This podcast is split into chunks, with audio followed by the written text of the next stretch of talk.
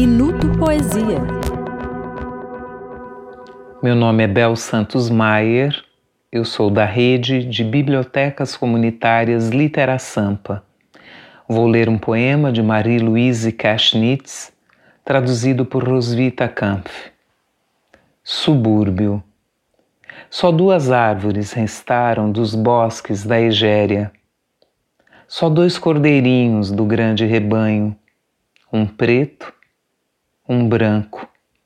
Ninguém contempla ao pôr do sol os cimos da muralha avermelhados. Prédios altos chegam correndo da grande cidade, brancos com vidros faiscantes encobre meninos. Com motos ruidosas, inúmeros meninos perfazem o ciclo. Rigorosos, eretos, refreiam os velhos ciprestes, as poças das moscas, os caminhos repletos de giestas em flor.